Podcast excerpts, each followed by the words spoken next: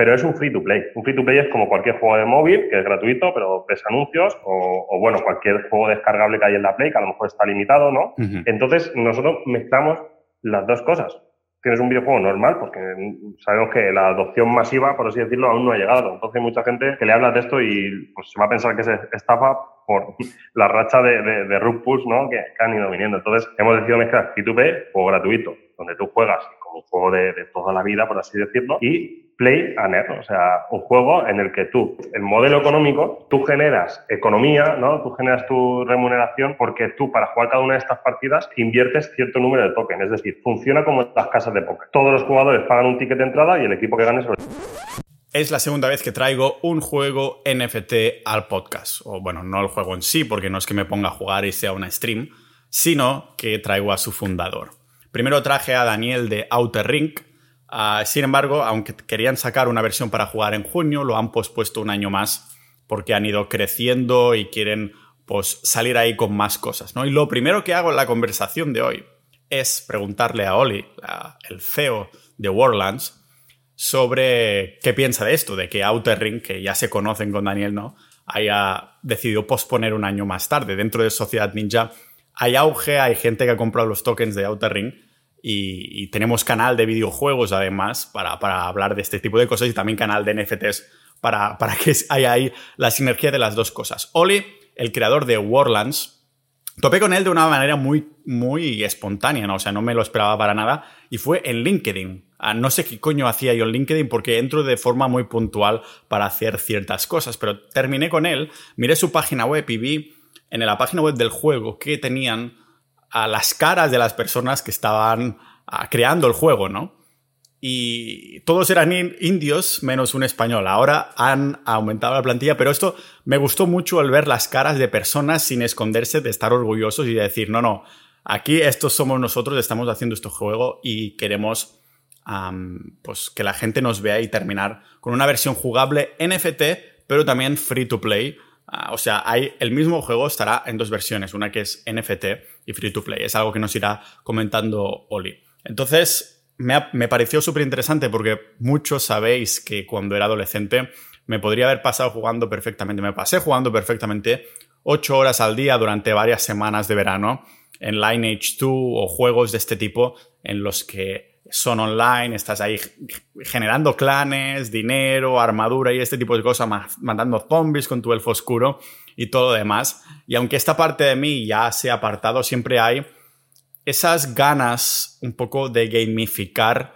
ah, mi vida, ¿no? Es decir, que las vidas de las personas molarían mucho que tuvieran ahí como de niveles, que al fin y al cabo los tenemos, pero no lo ves en una pantalla o no lo ves así, ¿no? Simplemente te los tienes que autoimponer tú si quieres ir subiendo de nivel. Entonces, siempre hay una parte de mí que es de que le gustan estos juegos, estos videojuegos y además Warlands, el juego de, de Oli y de su equipo, ah, es un planteamiento distinto, es un planteamiento distinto de lo que hay ahí fuera y por eso no dudé en, traerlo al podcast, al fin y al cabo, que además él también ha sido, oyente de hace un tiempo. Antes de dejaros con la entrevista, ah, pensad que, bueno, que si queréis apoyar esto y tener estos debates molones dentro de nuestros canales de videojuegos, de NFT, o también hablar de Bitcoin, de carnismo, de salud, del sol, de conspiraciones, de noticias, de permacultura, tenemos un montón de canales activos dentro de sociedad.ninja la comunidad del podcast. Canal de Day Game, canal de historia, de humor, ¿vale?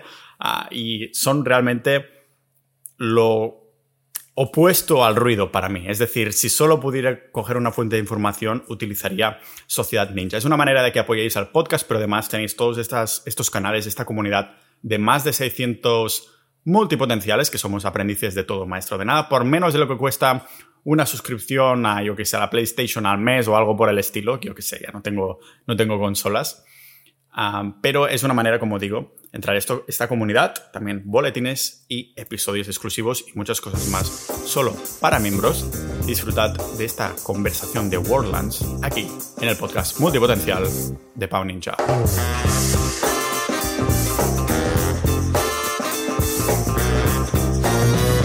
Sabes que lo primero que te voy a preguntar es relacionado con los NFTs, ¿no? ¿Te acuerdas del otro día que dije, hostia, que traje a alguien de un juego, el único que he traído? Sí que traje a Chus, Chuiso por hablar el, tema de los NFTs en general.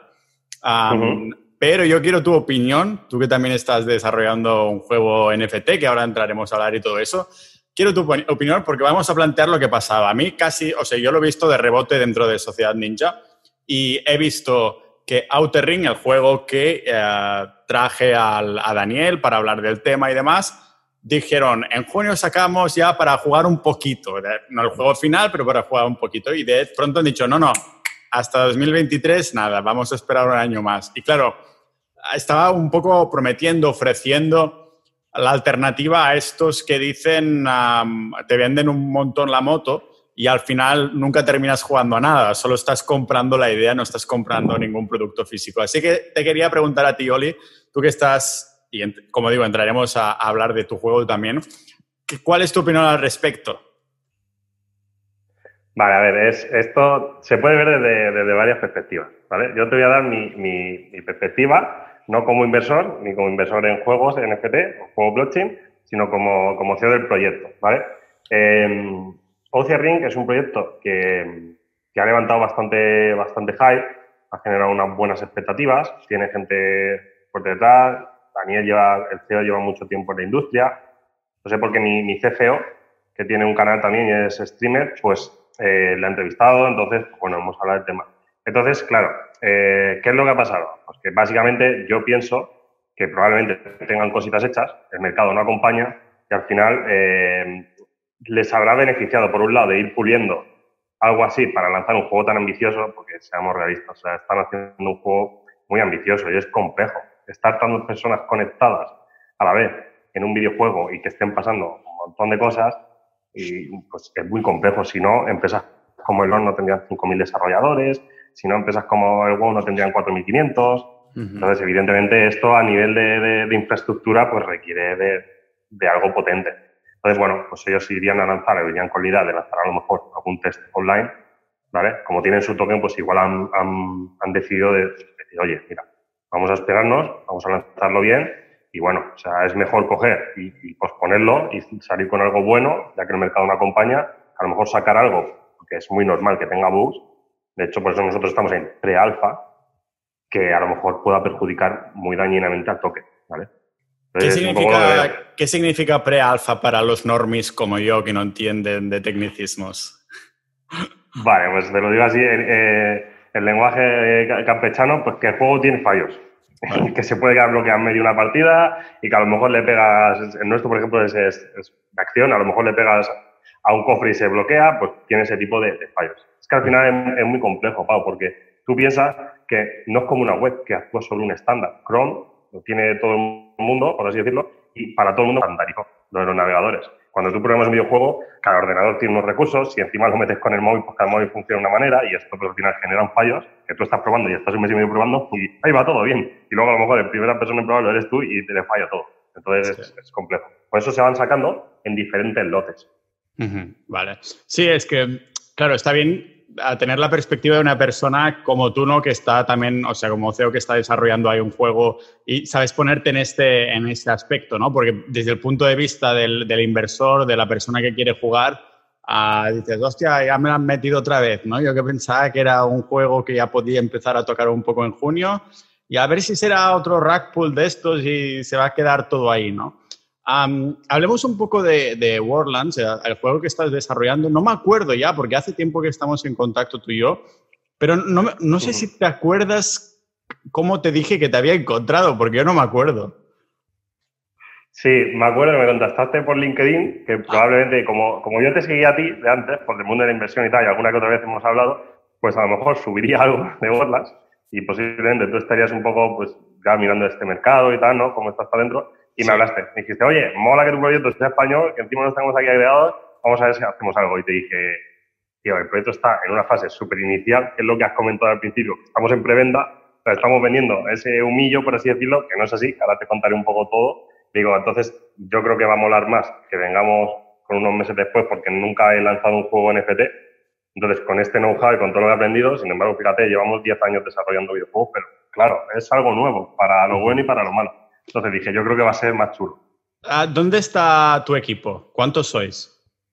Eh, el equipo está descentralizado. está repartido por, casi todo el mundo, pero la parte de la parte de desarrollo está en la India. Gran parte está en la India, porque uno de los socios, el CTO, está allí y bueno, estamos con mucho talento ahí. E, esta es una, esto te iba a comentar, es una de las cosas que me moló, que salían caras de personas ah, y digo, coño, solo hay Oli y el resto son todos indios, ¿no? Porque es como, eh, es ahí que el, talento este de la informática que hay ahí es absolutamente increíble, ¿no? Sí, además hay una cosa, Pau, que bueno, tú, tú que somos de aquí, de, España, ellos desde pequeñitos aprenden a programar, tío. Y esto es una cosa que es súper buena, porque con cuatro o cinco años, bueno, yo creo que no tienes hijos, pero yo, yo tengo una hija, una niña de tres años, pues tú imagínate, que ya con cuatro años, una de las asignaturas del cole o una de las optativas, pues sea programación. Oye, pues esto al final, cuando tienen 15, 16 años, ya aparte de que hayan podido progresarlo o no, la mente la tienen más abierta de otra forma.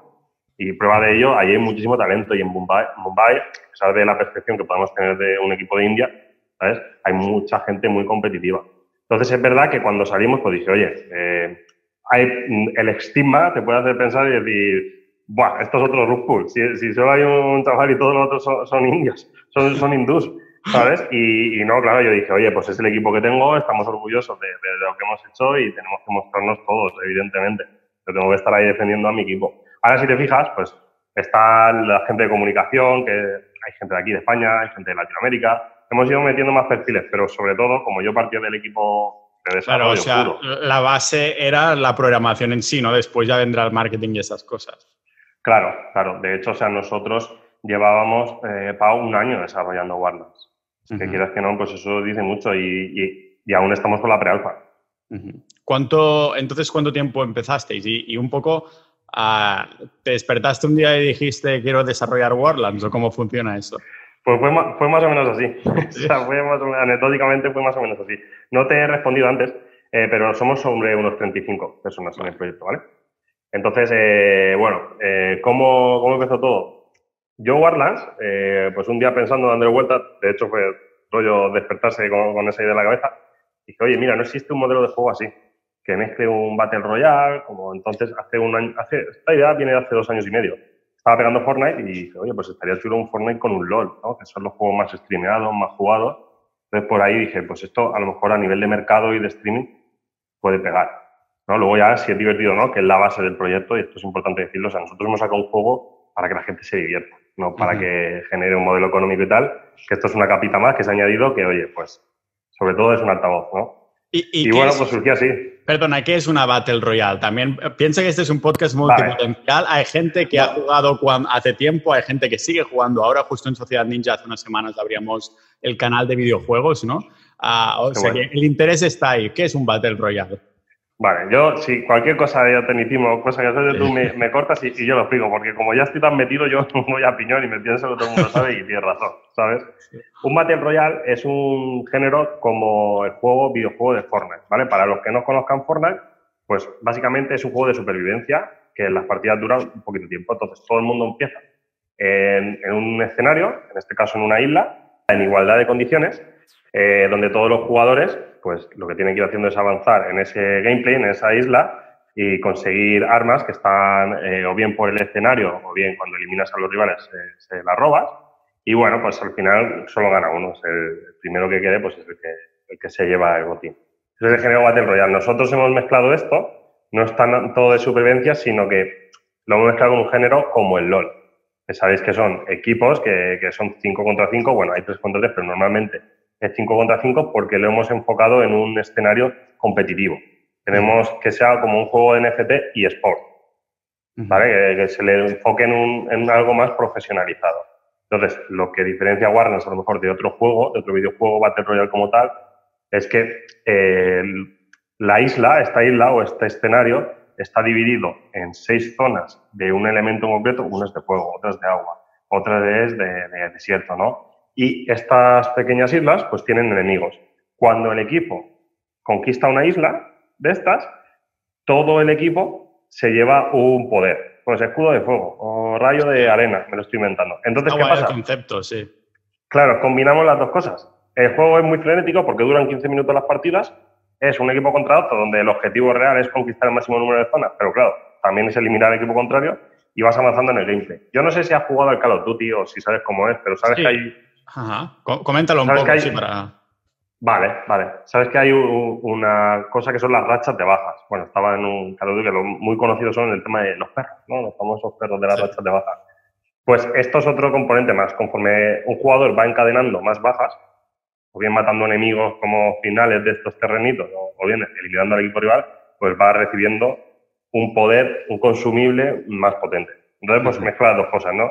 Aquí, pues, eh, los jugadores solo tienen una habilidad pasiva. Pues a lo mejor uno es súper rápido, el otro es súper fuerte. Entonces es ir combinando. Oye, mira, que hemos caído en la zona de fuego, pero en la zona de hielo, pues nos dan un escudo porque nosotros somos muy débiles y cada estrategia en cada pantalla, como es aleatoria, pues va cambiando. Entonces ahí es un, entra un ah. poquito todo. Claro, la pregunta, ya que lo habéis mezclado tú aquí, la pregunta es: ¿por qué es un juego NFT? ¿Qué lo hace un juego NFT? buena pregunta. Eh, yo defiendo lo mismo, o sea, como hasta ahora todas las entrevistas que me han hecho son relacionadas con el blockchain, estaba hablando del play to earn, que yo no lo llamo play to earn, nosotros lo llamamos play and earn, ¿vale? O sea, si ganas o no depende de tu habilidad. Em, pero es un free to play. Un free to play es como cualquier juego de móvil, que es gratuito, pero ves anuncios, o, bueno, cualquier juego descargable que hay en la Play, que a lo mejor está limitado, ¿no? Entonces, nosotros mezclamos las dos cosas. Tienes un videojuego normal, porque sabemos que la adopción masiva, por así decirlo, aún no ha llegado. Entonces, mucha gente que le habla de esto y pues, se va a pensar que es estafa por la racha de, de, de ¿no? Que, han ido viniendo. Entonces, hemos decidido mezclar P2P, juego gratuito, donde tú juegas como un juego de, toda la vida, por así decirlo, y Play and Earn, o sea, un juego en el que tú eh, el modelo económico, ¿vale? Si quieres entramos un poquito aquí, eh, tú generas eh, economía, ¿no? Tú generas tu remuneración porque tú para jugar cada una de estas partidas inviertes cierto número de tokens, es decir, funciona como las casas de póker, como las mesas de póker. Todos los jugadores pagan un ticket de entrada y el equipo que gane se lo lleva todo. Vale, o sea, entonces hay como, es el mismo juego, pero dices que hay dos modalidades. Tú puedes decidir, no, yo solo quiero jugar y ya está. O sí, ¿sabes qué? Me mola el juego, llevo un tiempo, ahora voy a hacerlo apostando un poco. Es así. Eso es. Eso es. Y mezcla los dos mundos. ¿Qué pasa? Que como queremos ser enfocado en serie Sport, esto también es a nivel concepto. O sea, para que haya equipos y haya competición y demás, por mucho que nosotros fomentemos con premios, tiene que haber gente que esté dispuesta a jugar porque le gusta. Y que sea bueno y que los equipos digan, oye, este tío está en el top 10 del ranking, vamos a ficharlo vamos a meternos en un torneo de, apuesta contra el equipo de, no sé qué rival, ¿sabes? Y aquí es donde empieza un poco pues, ese pique, ¿sabes? Y tenemos el formato competitivo. Es pique y del rollo además, o sea, apostando, ¿no? Ah, sí, me has dicho esto, me has cancelado, me has hecho un, lo que sea, un hit de estos, pues juégate 10.000 a qué tal, ¿no? Y entonces te picas. El, concepto está súper bien, ¿no? Para incentivar a streamers, youtubers y todo lo demás a que, a que se juegue y se puede jugar tanto pagando como sin pagar. Entonces es como la gente se anima, ¿no? Probándolo primero, a ver si le mola y después se, se mete ahí, pone el dinero donde pone la boca, ¿no? Y claro, suena, yo he visto, me mandaste hace tiempo algún vídeo y te voy a pedir que mandes más para, para que Juan, el editor, lo pueda poner por encima y todo eso, la gente lo pueda ver cuando lo mire en YouTube. Pero quería preguntarte, claro, es ambicioso en el sentido de ¿En qué espacio de tiempo os habéis dado y si estos milestones para llegar en los rollo en tres, en seis meses, en un año tenemos que tener X hecho, si estáis llegando y si, o sea, ¿y cuánto os habéis dado? Rollo, cinco años, diez años, dos años, tenemos que tenerlo todo ahí o cuánto tiempo? Vale, muy, muy buena pregunta. Eh, eh, a nivel de, de desarrollo, nosotros hemos planteado para diciembre de este año sacar la beta sacar la fase beta, ¿vale? Estamos en pre-alfa, lo siguiente sería la fase alfa, en el cual vamos a mezclar, eh, o sea, vamos a liberar ya una de las funcionalidades del mundo blockchain, que es el tema de los tickets de apuesta. Hay más modelos económicos, que lo comentamos luego si quieres. Y em, para diciembre queremos lanzar la fase beta del videojuego, donde los gráficos van a ser muy diferentes a los que hay ahora. Ya te lo enseñaré. No sé para cuando publiquemos, pues en función a la fecha que sea, que pasaré un vídeo a otro. Vale. y, ah, nada, ¿cuándo, crees que sería mejor entonces? Porque lo podemos ah, hacer así, depende. Claro, porque si se va a parecer más a lo que vais a publicar, ¿no? Que lo que me mandes ahora, lo podemos. Yo. Sí. Yo, pienso que si me dijiste que más o menos tenías un mes de margen, podemos enseñar ya algo de lo que puede llegar a ser. De hecho, o sea, ni la comunidad, esto es eh, exclusivo total, ni la comunidad ni nada sabe, Sí, sí, sí, exclusiva. Ni la comunidad ni nada sabe que, que, lo vamos a modificar así eh, el estilo gráfico. Yo pienso que le va a gustar porque lo va a hacer más diferencial.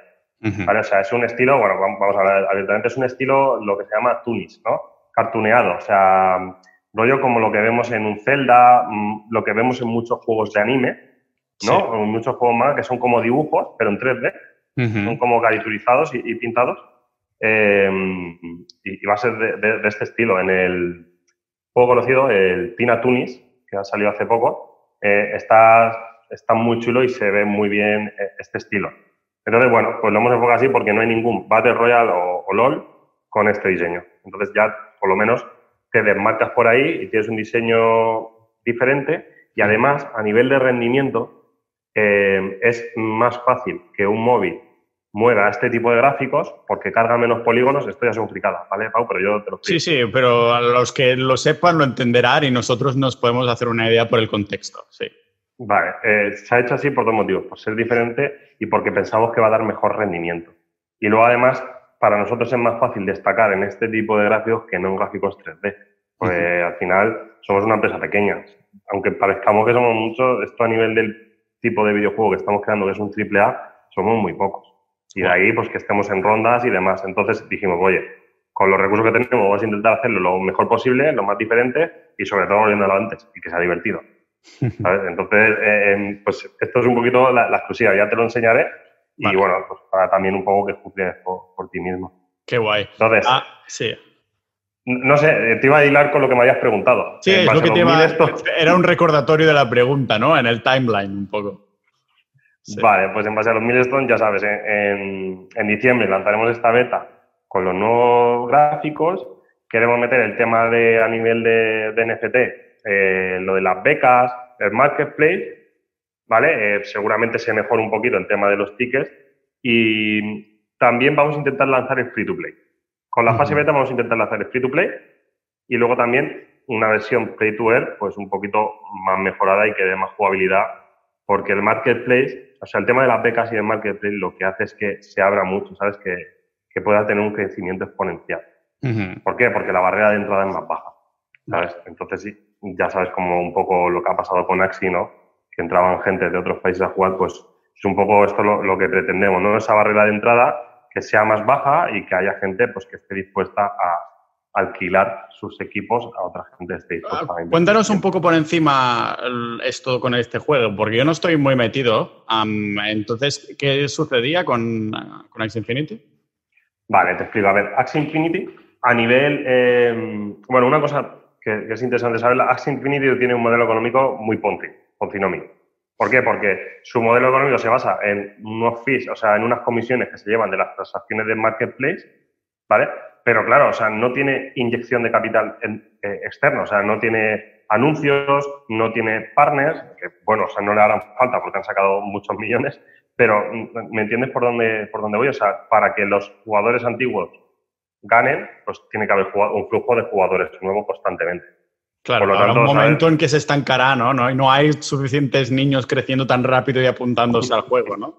Sí, sí, aparte de que, bueno, por motivo de, de mercado y tal ha caído, pero bueno, ese es un poco el concepto, ¿vale? Y luego si quieres lo contrastamos con nosotros porque necesitas de una fuente de capital externo, por así decirlo, para que sea sostenible, ¿sabes? Para que se cree una economía circular, ¿no? Que salga dentro y que no todo vengan de los jugadores.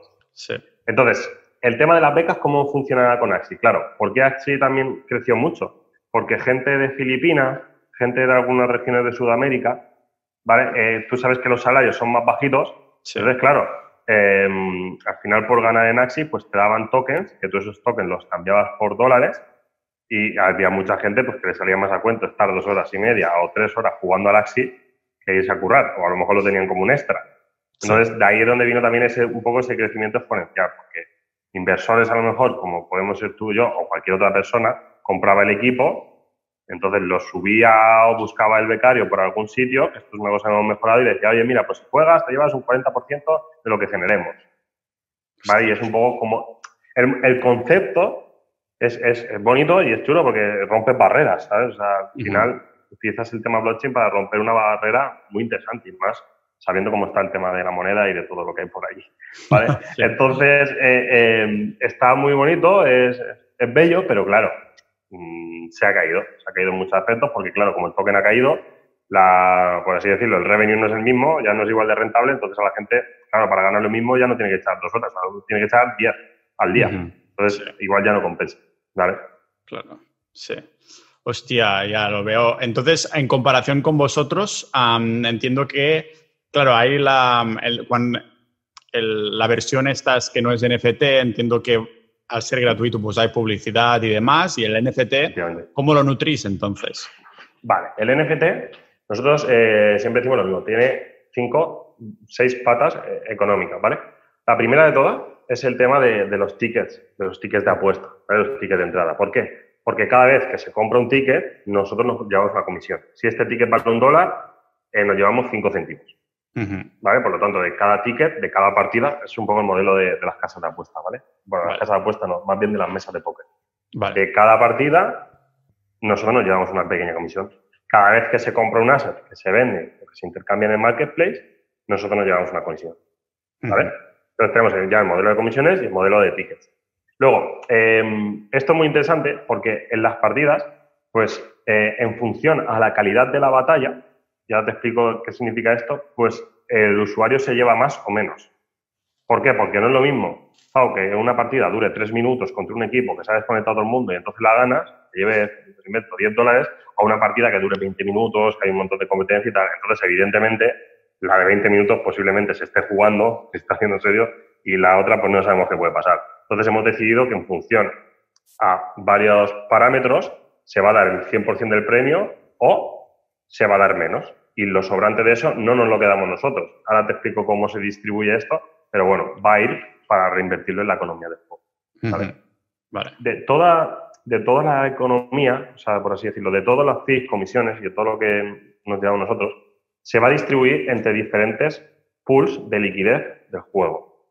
Está la pool de liquidez del token que tendremos, la pool de liquidez de las recompensas, cuando tú ganas esos tickets, ¿no? esas partidas, de las recompensas te llevarás tu, tu parte.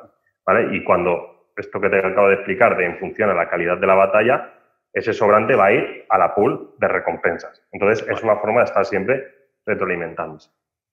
Y luego una parte pequeña, pues irá para el equipo, pues porque tenemos que reinvertir, hay gente que tiene la costumbre de comer, pues todas estas, todas estas Maldita costumbre, sí, exacto. Además de estos modelos en los cuales se reparten las comisiones entre las diferentes pools, como bien hilábamos antes, necesitas tener inversión de un tercero. Entonces, tenemos un modelo de publicidad, igual que pasa en el mundo móvil, de anuncios, y un modelo que nosotros le llamamos publicidad inmersiva o bien dentro del juego pues van a haber banners, como puede ser cuando vas por la carretera y ves un anuncio de una valla, o bien, pues como vemos en el LOL, en el LOL vemos insignias de Mastercard, ¿vale? Pues van a haber eh, elementos del juego que van a ir apareciendo aleatoriamente y que, eh, bueno, pues estas empresas podrán comprar. Luego también mm, tenemos el modelo de, de suscripción mensual, en el cual la gente que se suscribe va a poder becar a más gente porque las becas tienen un límite, a la versión, me invento, la versión mínima, solo puedes becar a cinco personas y si vas aumentando el plan, vas a poder ir becando a más personas. Y a su vez está la parte, que está la, competitiva, la chula, la parte de crear equipos competitivos, crear clanes, ¿vale? cuanto mejor es esa suscripción, más personas puedes alojar en ese clan. Eh, ¿Qué es la ventaja que te da tener un clan? Pues que puedes hacer partidas de apuesta contra otros clanes. Y aquí em, hemos creado un concepto que es el como revenue share per team, es decir, la fanbase que apoya a su equipo y cuando dos equipos se, se enfrentan, se va a crear un estadio virtual en el cual eh, va a tener unas, unas entradas y si el equipo al que tú apoyas gana, pues esa parte de la pool también se reparte. qué guapo, qué guapo. Esto es como ir al ring ahí de boxeo, ¿no? Pero en el, videojuego. qué guapo. Sí, son apuestas camufladas de una forma, ¿vale? Y que se repartirán en todo. Y estatuas incluso, me has dicho, ahí dentro, ¿no? Sí, sí, sí. Tú imagínate que estás ahí y, bueno, pues el propio clan puede comprar una publicidad. Y soy el clan número uno y de vez en cuando vas a ver nuestra estatua por ahí jugando. es, un poco esa eh, experiencia inmersiva, por así decirlo. Total, total. ¿Cómo manejas a tantas personas, más de 30 personas eh, en remoto, en distintos horarios, ¿no? Además, ah, esto debe ser un reto en sí mismo, ¿no? Debe tener como una doble, mm, un, doble, ¿cómo se llama? Ah, ¿Qué dices? Ole tus huevos, ¿no? ¿Cómo puedes manejar algo así? Si ya sería difícil hacerlo en una oficina ahí bien bonita en Alicante, ahora que lo tienes ahí en, en Bombay también tienes un montón de gente, ¿cómo lo gestionas esto? Al final es un poco eso, pues delegar en personas. Yo mm, voy un poco más a nivel conceptual, pues el modelo económico, el diseño del juego y un poco todo el equipo, pues lo he ido, por así decirlo, quedando yo, pero claro, tienes que delegar en un CTO, en un Product Manager, hay diferentes squads, ¿vale? Esto está distribuido, por así decirlo, está verticalizado en plan de, está la squad de diseño, luego está eh, la squad de desarrollo, luego está la squad de animación, la squad de música, ¿vale? Y luego dentro de cada squad, pues hay como un team leader y ese team leader va reportando hacia arriba. ¿vale? Pues entonces, vamos a poner un ejemplo práctico. Están los desarrolladores, ¿no? Que aquí hay varias vertientes. Están los desarrolladores que programan con Unity, que es el motor de programación de juego que tenemos. Luego tenemos los desarrolladores que programan toda la parte de la Web3, de la blockchain. Y luego además tenemos los desarrolladores que programan la página web, ¿vale? Porque esto es importante, o sea, nosotros no es que trabajemos directamente con la blockchain, sino que trabajamos vía API. O sea, tú tienes los NFTs y esta información se vuelca en una base de datos que va al juego, ¿vale? Porque es muy complejo, a día de hoy la tecnología está un poco limitada y pues hacer un juego móvil que se conecte con una blockchain, pues, ya sabes que como tienes que tener billeteras y demás, es un poco, vamos a decir, complejo. Se puede, pero no estamos ahí, ¿vale? Hay limitaciones, esto está empezando y tiene muchas limitaciones. Entonces, bueno, pues para que tú veas un poco ¿no? toda la envergadura de que hay perfiles o equipos especializados en cada área. Bueno, pues estos equipos tienen sus tareas que le van reportando los team leaders y el team leader reporta al product manager y el product manager a ¿Vale? Entonces, un poco en consonancia, mm, yo no bajo a tan pequeña escala porque muchas cosas yo uno no puede saber de todo, por, desgracia. Entonces, claro, el especialista en esto pues va derivando la, va desmenuzando esas tareas y intentamos plantearnos pues objetivos semanales, objetivos diarios, ¿vale? Y, bueno, pues, para entrar un poquito motivados.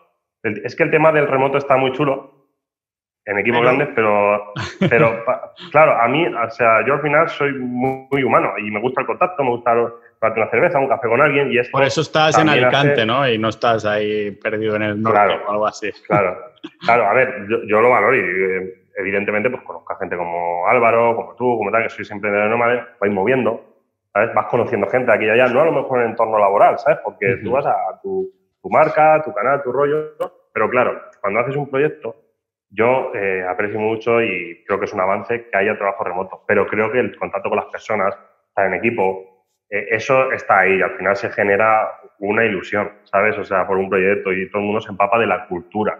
Es muy complejo. Esto es una de las claves. Hay una, una, una, buena filosofía y una buena cultura de empresa. Y es un poco lo que al final hay empresas que van a, llevan al éxito y otras pues un poco al fracaso, ¿sabes? Tengo la sensación, escuchándote, que tienes una espinilla clavada que querrías a todos tus trabajadores en un mismo sitio, ¿eh? Me gustaría, pero no por mí, o sea, ya no por mí, pero sí que creo que es muy, porque claro, la India es, gigante, tío. Entonces, cada uno está en una parte y, llevan dos años y medio trabajando y no se conocen. Solo se ven la cara por tal. Entonces, yo pienso, y bueno, por lo que pasa aquí en Alicante, en el proyecto de Conword, que es muy positivo, que yo no te digo que siempre, pero que por lo menos una vez al mes una vez a la semana, pues la gente coincida en un sitio, comparta, ¿sabes? vea que somos personas de carne y hueso, entonces esa ilusión que todo, que todo fluya. ¿sabes? Claro que me molaría en la India, lo que pasa es que yo creo que, es como si uno, como si tenemos la oficina en Madrid y uno tiene que ir de Alicante, el otro de, La Coruña, ¿sabes? Es, es, complejo, yo lo entiendo, pero sí que al final, Pau, si hay muchas empresas que aún siguen manteniendo las sedes físicas, pues es por algo. Es por algo. Yo lo entiendo, claro. No sé quién, creo que lo estaba hablando con David Moral el otro día cuando se vino al podcast, que él estaba exactamente igual, que el remoto muy chulo, pero él, él tiene todos los trabajadores en la oficina precisamente por esto, ¿no? Porque dice, hay algo ahí. Notamos mucho la diferencia cuando estábamos trabajando en pandemia con después volver a la oficina y antes, en el hecho de este contacto humano, este, estos comentarios aquí, para ahí, ¿no? Y, estas cosas. hemos hecho un paréntesis muy grande preguntándote por el timeline, o sea, sabemos que va a salir, a salir a la beta en diciembre, es, es vuestra intención. pero a modo tú ah, seguramente ya has pensado más de una vez, vale, para este momento de la vida va a estar hecho totalmente y seguramente lo vais a ir actualizando, renovando, poniendo cosas, sacando cosas, pero que digáis, tenemos un juego. ¿Cuándo, ¿cuándo crees que esto va a tomar forma? Vale, es que claro, como nos hemos puesto a ayudar y a hablar, que, es lo que, lo que está chulo de, este formato, em, nosotros pensamos y tenemos planteado, vamos a intentar cumplir ese roadmap, que en un año y medio, dos, va a estar la versión en producción. Evidentemente, un producto digital mm, siempre está en constante evolución. Porque los gameplay van cambiando, las tendencias van cambiando, el juego puede ser aburrido. Mirarlo, Fortnite, por poner un ejemplo concreto, siempre, siempre fue famoso por el tema de construir y ya no se lo han quitado. ¿Sabes? Una de las mecánicas principales. Entonces, evidentemente, siempre va a estar en evolución y en mejora continua. Pero ya te digo, o sea, en un año y medio, dos, queremos que el juego esté en producción completa. Posiblemente en la beta ya vamos a ver muchos matices del gameplay muy interesantes. El, lanzarlo en comunidad también nos va a servir para recibir feedback y sobre la marcha ir modificando unas cosas u otras. Porque, claro, nosotros tenemos un concepto, lo estamos probando, parece ser divertido, pero a lo mejor luego cuando lo lancemos y esté todo, igual patinan algunas cosas. Entonces, eso es un poco lo de ¿no? el mínimo producto y ir iterando. Lo chulo, lo chulo que a mí me gusta del tema blockchain, más allá de, la parte económica y demás, es que se crean comunidades en torno a, algo. Y eso es bonito, ¿sabes? Porque mm, vas haciendo, vas creciendo un producto y ves cómo la gente va participando, va tal.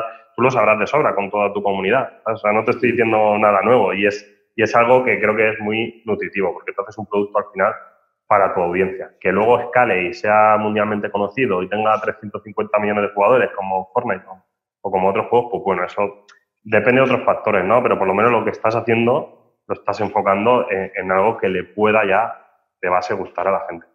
Claro. ¿Cómo enfocáis esto entonces, el tema de la comunidad? Es decir, ¿estáis trabajando mayoritariamente en silencio y de pronto un día dentro de un año y medio o dos apareceréis eh, en todos los medios, en todos los sitios y tal? ¿O creéis que ya es importante empezar a correr voces? Porque claro, algunas personas van a pensar, yo sí lo haría para empezar como a picar el interés de la gente y otras personas pueden pensar, yo no lo haría porque picas el interés de la gente y se olvidan de ti en este tiempo, ¿no? Entonces, ¿cuál de estas rutas, que yo no tengo ni idea de cuál será la acertada, ¿a cuál de estas rutas habéis decidido tomar y cómo lo hacéis?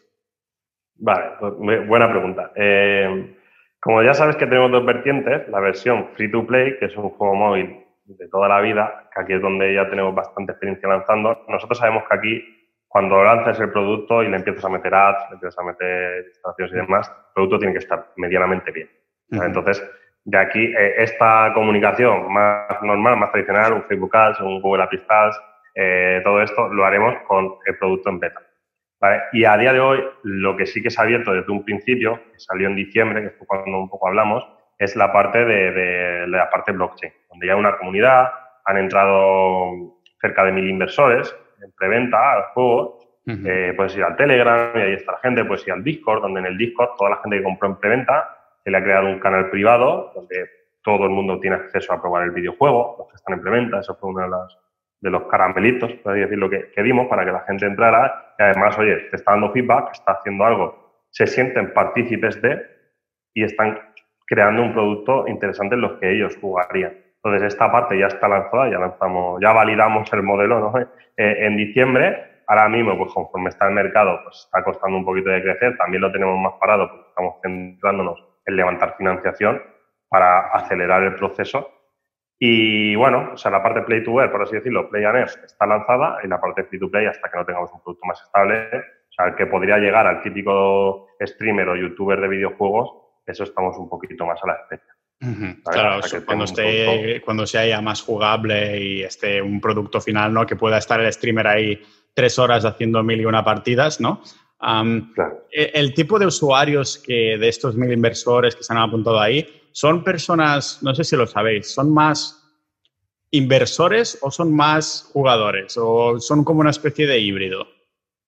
Hay de todo. Hay inversores, los cuales eh, metieron dinero y jamás supimos nada más de ellos. y eso que tenemos comunicaciones por todos lados. Luego hay jugadores, los cuales a lo mejor no invirtieron una cantidad muy tal, pero les, pareció muy interesante el modelo. Luego está un híbrido de inversores que son jugones y esos sobre todo son los que más están participando.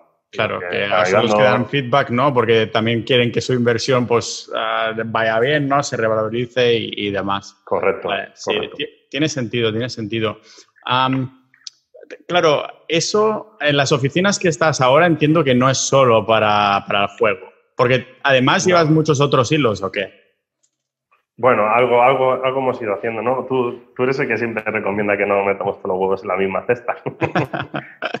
Entonces, eh, nada, al final el tema de los videojuegos salió hace como unos 8 o 10 años, también como hobby como, y como dentro de profesión, ¿no? Y luego, pues a su vez, estamos metidos en el mundo SaaS. Estas oficinas son de, de una empresa en la que soy socio, no son 100% mías, eh, se llama Conwa. Y aquí, pues, tenemos varios productos SaaS para pequeñas empresas y, luego pues hay un producto que se llama Transferencia 24, una plataforma digital donde ya pues, está un poquito más evolucionado ese, ese proyecto. Vale, o sea que entiendo que puedes, ¿cómo se llama? Soñar, imaginarte, crear todo un mundo de fantasías con el, juego NFT porque tienes esa, estos otros proyectos, ¿no? Estas almohadas donde caerte, pero me gustaría saber cómo distribuyes tu tiempo en cada uno de estos proyectos, ¿no? Porque entiendo que Ah, en un mundo ideal te gustaría dar el 100% tres veces en cada uno de estos proyectos, pero el tiempo es limitado, tienes ahí que, dividirte, ¿no? ¿Cómo te divides el, trabajo y los proyectos que tienes? Efectivamente, al final, eh, por suerte, eh, no todo sucede a la misma vez en el tiempo. Quiero decir, eh, Conwork es una empresa donde entré en 2016 Transferencia 24 se lanzó en 2018 y Warland se ha lanzado en 2020-2021. entonces, cada producto, su, su, pico de demanda, pues cuando estábamos creando Transferencia 24, pues ahí 100%, o sea, de hecho, el tema de Warland no existe aún, pero el 100% de mi tiempo iba a esto. Ahora, pues voy pivotando. Normalmente, pues te puedo decir que ahora mismo, como más hay más demanda en, en Warland, pues puede estar un 70 o un 80% del tiempo ahí. Pero porque aquí ya es un proyecto que eh, siempre se sigue evolucionando, tú lo sabes. Pero claro, ya se evolucionaron más despacito. El producto está más estable, dependemos de otras cosas, tenemos eh, todo el tema de, inversión en anuncios, todo el tema de SEO funcionando. Entonces son unos procesos que ya son más de, del día a día, ¿sabes? Siempre puedes ir innovando y siempre puedes ir mejorando, pero evidentemente no es como cuando estás lanzando y construyendo un, un producto. ¿sabes? Entonces, bueno, es verdad que, por así decirlo, Conword, guion transferencia 24, pues me da como una recurrencia mensual estable.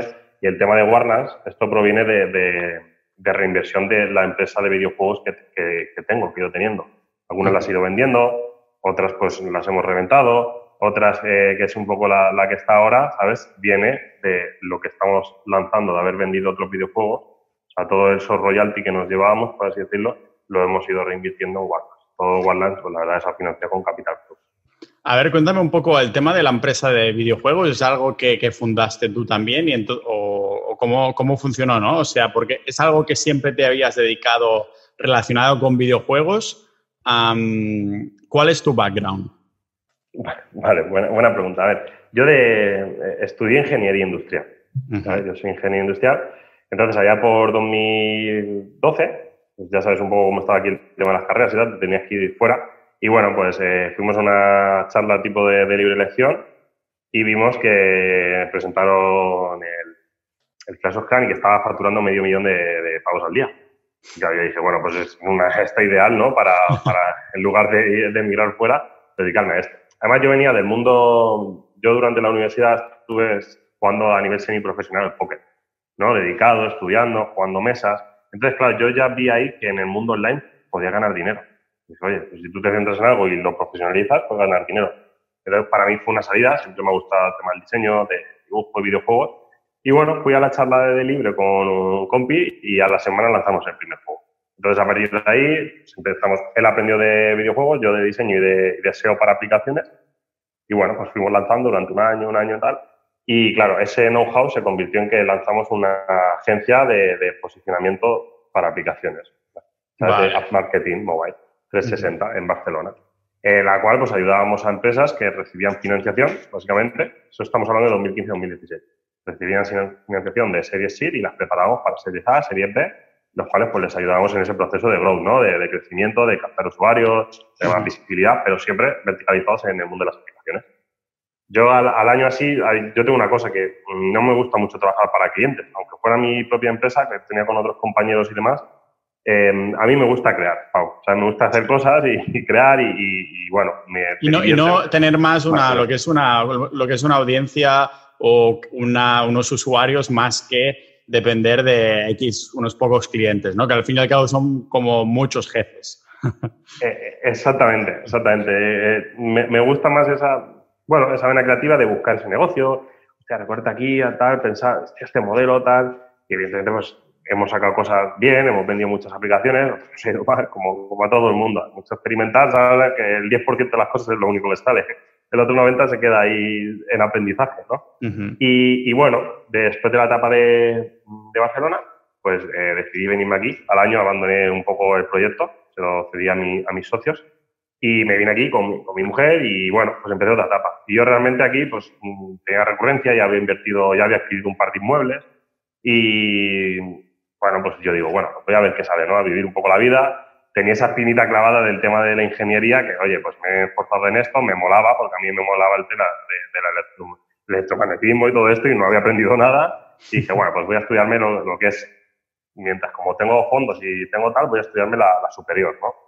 que es un máster. Estuve un año y medio estudiándome la carrera, pero claro, mm, me liaron aquí en Congo. Un amigo le dijo al CEO de ahora y, socio y amigo mío que yo sabía programar. Y me dijo, tío, ves si le echas un cable que va a venir bien. Yo vine, no tengo ni papa de programación, tengo, tengo nociones de otras cosas. Y vine aquí y, claro, me atiende el CTO y me dice, oye, tío, venga, pues qué lenguaje de programación sabe, qué sabes hacer. Y dije, tío, yo no tengo ni, ni idea de esto, pero le expliqué mi background vimos que ellos en su día se dedicaban a hacer consultoría para empresas y hacían desarrollos a medida.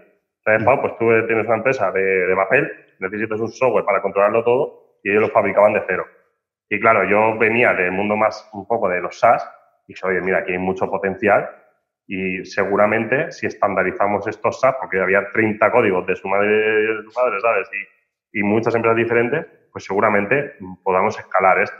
Y así es un poco como entré aquí, cambiamos un poco el paradigma y luego, pues, a raíz de investigar cómo mejorar un producto, pues salió Transferencia 24. Nosotros teníamos un software para gestores administrativos y dije, bueno, ¿cómo lo mejoramos? ¿Qué hacemos para captar tráfico? Y buscando palabras relacionadas a nivel de SEO, dije, uy, si esto tiene un montón de búsquedas y solo se hace por la DGT y es súper arcaico y es súper tal. Y ahí dijimos, bueno, vamos a probar, vamos a ir iterando. Y ya en 2018 nació. Es un, es un, servicio entonces que se salta muchos pasos, ¿no? El modelo arcaico tipo, típico burocrático de España, ¿cómo funciona entonces este servicio que sacasteis? A, ¿qué, ¿qué, soluciona, no? Porque al fin y al cabo es lo que siempre se dice, el emprendimiento soluciona algo, ¿no? Sí, sí, sí, exactamente.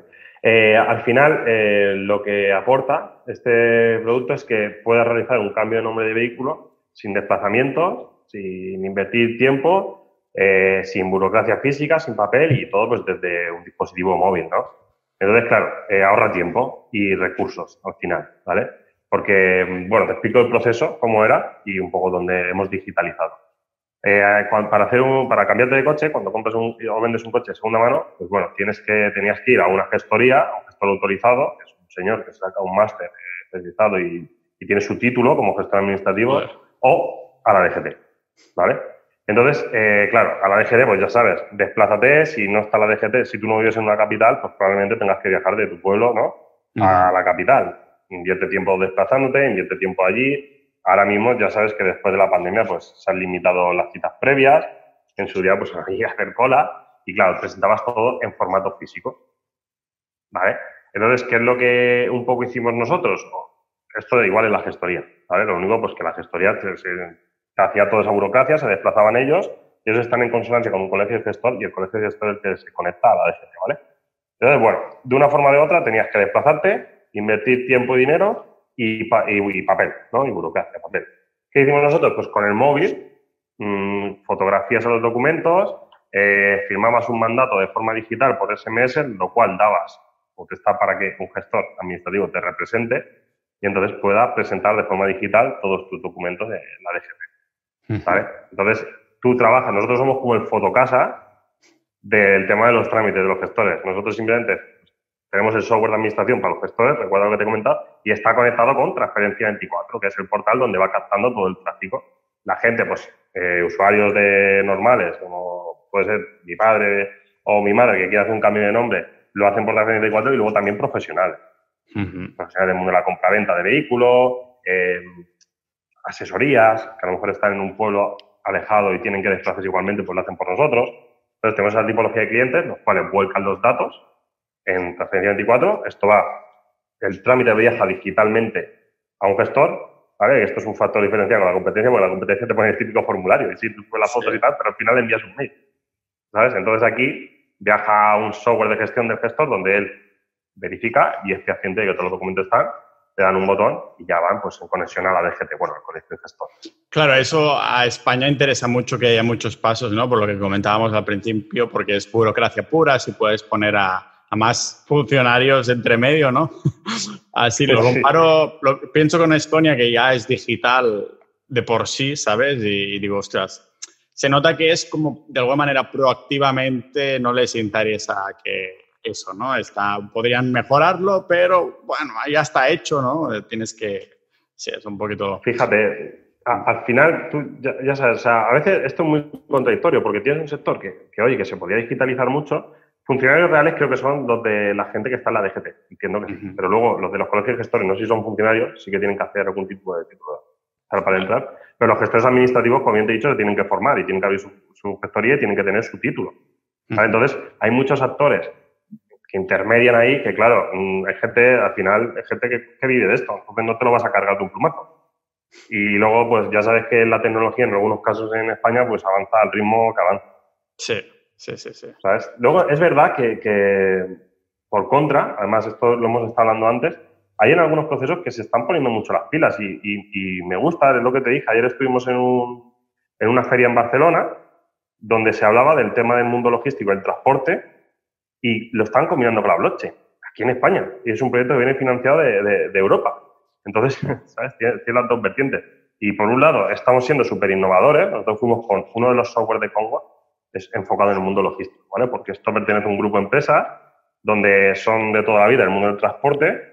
Y bueno, pues para automatizar el proceso, pues decidieron hacer su software y así es como nació Congo, ¿vale? Estoy empezando por, el principio. Fue como el proyecto semilla, ¿no? Que hizo crear la, la empresa, ¿vale?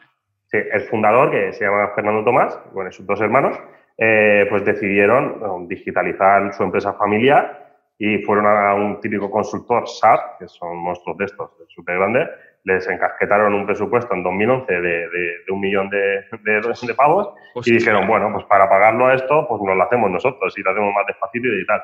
Y en 2011 empezaron a, a hacer sistemas web, ¿sabes? O sea, fueron bastante innovadores. Y claro, luego dijeron, oye, pues igual podemos ayudar a otras empresas, ¿no? Y bueno, ahí fue evolucionando hasta que en 2016 entré yo y dije, venga, vamos a hacer estas. Bueno, pues lo que volvíamos. Eh, aquí en España está habiendo una iniciativa, lo que todo el mundo del transporte se va a atomizar en una única plataforma, eh, se va a llamar Simple, para que eh, todas las empresas de, todos los actores de la cadena de suministro, que están en el transporte, pues transitarios, transportistas, cargadores, directamente lo hagan con una comunicación en un mismo sitio. A día de hoy es un, pago, eso es una movida, eh, claro.